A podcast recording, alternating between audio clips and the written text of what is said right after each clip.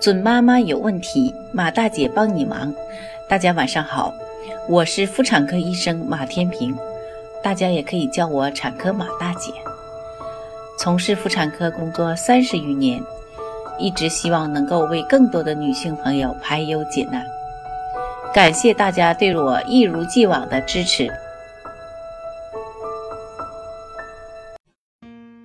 各位女性朋友。你所经历的有些妇科传闻是不是正确的呢？你有没有被一些错误的说法忽悠过呢？今天马大姐就和各位女性朋友聊聊哪些传言是错误的。一、新生女婴泌乳要挤压干净。宝宝出生后四周内呈新生儿期，女性胎儿在妈妈体内受到胎盘及母体卵巢所产生的女性激素影响。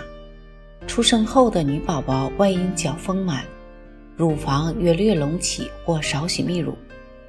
出生后呢，女宝宝脱离母体环境，血中女性激素水平迅速下降，可出现少量阴道流血。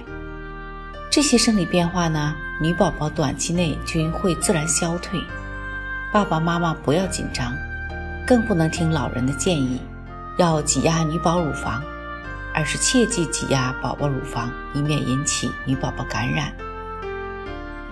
二，青春期月经不调不用看。豆蔻枝头二月初，女孩呢第一次月经来潮称月经初潮，为青春期的重要标志。月经初潮呢，提示卵巢产生的雌激素足以使子宫内膜增殖。雌激素达到一定水平且有明显波动时呢，引起子宫内膜崩盘、脱落及出现月经。因为此时中枢对雌激素的正反馈机制尚未成熟，即使卵泡发育成熟，也不能排卵，故青春期女孩的月经常不规律。经五到七年建立规律的周期性排卵后呢，月经才恢复正常。但是青春期的女孩出现长时间的闭经。比如十六岁以后月经尚未来潮，或者月经已经来潮，但是却出现三个月甚至半年未来月经的情况；月经来潮后经期长，经期大于七天，经量过多甚至导致贫血，上述情况应当引起妈妈重视，并建议这部分女孩及时就医。三，痛经不是病，生完孩子痛经就好。伴随月经的疼痛呢，在小主月经期或行经前后出现下腹疼痛、坠胀，就是痛经。除了腹痛呢，小主还会出现头痛、头晕、乏力、恶心、呕吐、腹泻、腰腿痛等不适。痛经分为原发性和继发性。原发性痛经病因不明，多发生于月经初潮的几年内，不伴盆腔脏器质性疾病。既是功能性痛经，继发性痛经只由盆腔器器质性疾病引起的痛经，包括子宫内膜异位症、子宫肌瘤、盆腔炎、子宫腺肌症、子宫内膜息肉和月经流出道梗阻等。经常伴发其他妇科症状，如啪啪疼痛、排尿痛、异常出血或不孕。对于原发性痛经，近足月时呢？子宫支配平滑肌细胞的肾上腺素能神经几乎全部消失，子宫去甲肾上腺素水平也降低。